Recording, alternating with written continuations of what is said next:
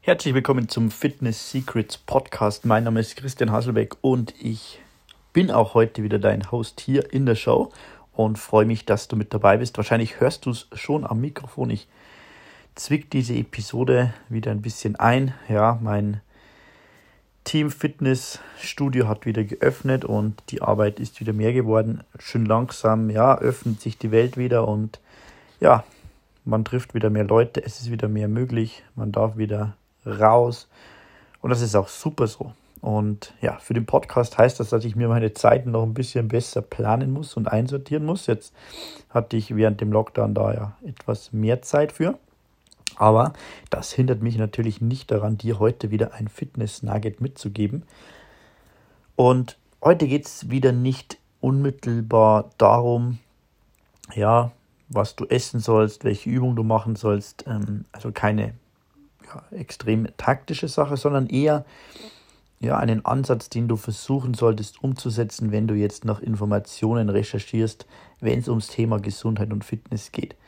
Ja, ich habe ja viele Klienten, die ja, mir auch so erzählen, dass sie natürlich außerhalb von meinen Podcasts, außerhalb von unseren Informationen sehr viel lesen zum Thema, was ja grundsätzlich gut ist, denn ich sage ja immer, wenn man sich mit irgendwas bewusst beschäftigt, ja, dann setzt man es meist auch mehr um. Das heißt, wenn ich jetzt auch persönlich selber ein Buch lese über, ja, wie schlafe ich besser, dann sind mir die Informationen natürlich viel präsenter und die Wahrscheinlichkeit, dass ich es umsetze, ist deutlich höher.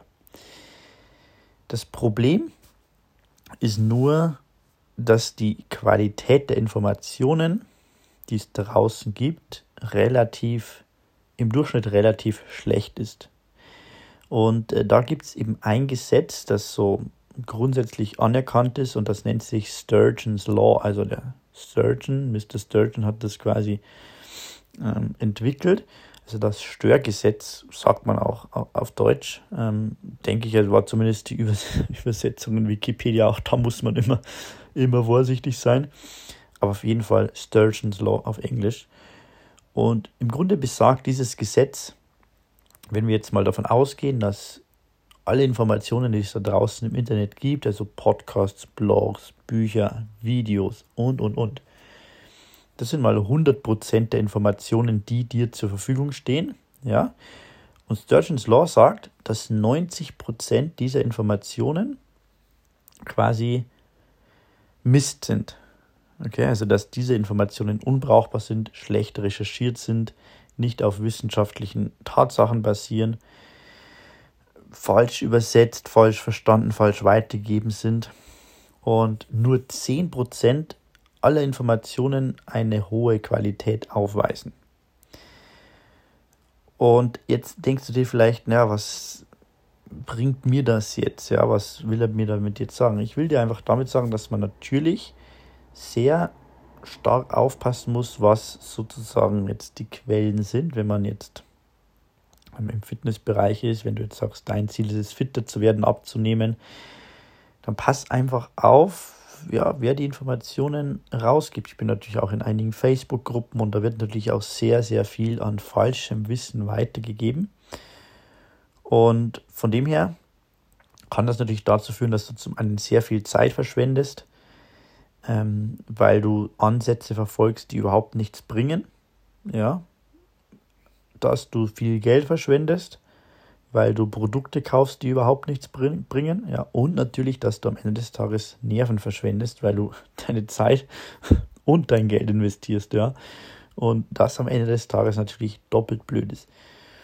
So, jetzt denkst du dir wahrscheinlich ist das nächste, was ich sage, ja, hör dir meine Sachen an oder liest dir mein Buch durch die perfekte Fitnesswoche gratis auf www.pfwbuch.com bestellbar. Also nicht unmittelbar. Also ich versuche natürlich schon durch die tägliche Arbeit, durch das tägliche Tun im Feld raus mit den Leuten immer wieder meine Hypothesen kritisch zu hinterfragen und zu sagen, okay, so wie ich mir das jetzt vorgestellt habe, funktioniert also nicht äh, da muss ich ein bisschen anpassen, da muss ich ein bisschen umwandeln. Und das ist, glaube ich, das Entscheidende, dass man immer wieder seine eigenen Hypothesen, seine eigenen hm, Theorien und Konzepte verfeinert, optimiert. Und solange man das macht, denke ich, kann man da mit gutem Gewissen rangehen. Und wenn man auch eine gewisse ja, Stichprobengröße hat. Also du musst dir jetzt vorstellen, ich arbeite mit vielen Leuten zusammen, relativ vielen. Und wenn ich feststelle, ein Ansatz funktioniert für 90 Prozent, 95 Prozent aller Personen, dann ist es natürlich viel aussagekräftiger, wie wenn eine Person einen Erfahrungsbericht von sich selber teilt, weil Intervallfasten für sie die Lösung war zum Beispiel. Okay? Also äh, vergleichbar wäre das Ganze jetzt, wenn man jetzt sagt, okay, man macht jetzt eine Stichprobe mit, mit einer Person, die jetzt einen, äh, eine Corona-Impfung von zum Beispiel einem AstraZeneca-Impfstoff bekommt und die Person hat keine Nebenwirkungen, keine Symptome. So, dann ist das natürlich wenig aussagekräftig, weil die Stichprobe sehr klein ist. Und wenn man da jetzt darauf schließt, AstraZeneca ist sicher beispielsweise, dann wäre das ein Trugschluss, möglicherweise, weil die Stichprobe zu klein ist. Wenn man aber jetzt äh, 100 Leute nimmt und es gibt keine Nebenwirkungen, Symptome, dann kann man zwar auch absolut nicht sicher sagen, aber es ist schon wahrscheinlicher. Ja? Also die Wahrscheinlichkeit, dass man einen Fehler macht bei dieser Aussage, ist schon geringer. Und deswegen würde ich dir empfehlen, einfach mit Leuten zu arbeiten oder von Leuten zu lernen, die mit möglichst vielen Personen schon vieles getestet haben. Ja, ich meine, am Ende des Tages ist es ja, ist es ja logisch, wenn ich jetzt die Möglichkeit habe, mir ein neues Knie reinzugeben, dann gehe ich einfach zu dem, dann frage ich einfach, habe ich zwei Doktoren, dann frage ich, wie viele Operationen hast du gemacht, wie viele hast du gemacht und vielleicht noch, was sind so deine ähm, Weiterempfehlungsquoten. Ja, mich interessiert die Technik nicht etc. Einfach wie viel Erfahrung hat diese Person. Und das solltest du vielleicht einfach auch vor dem Hintergrund immer wieder prüfen. Wie wahrscheinlich ist es, dass diese Person tatsächlich diese Konzepte anwendet und testet und verfeinert.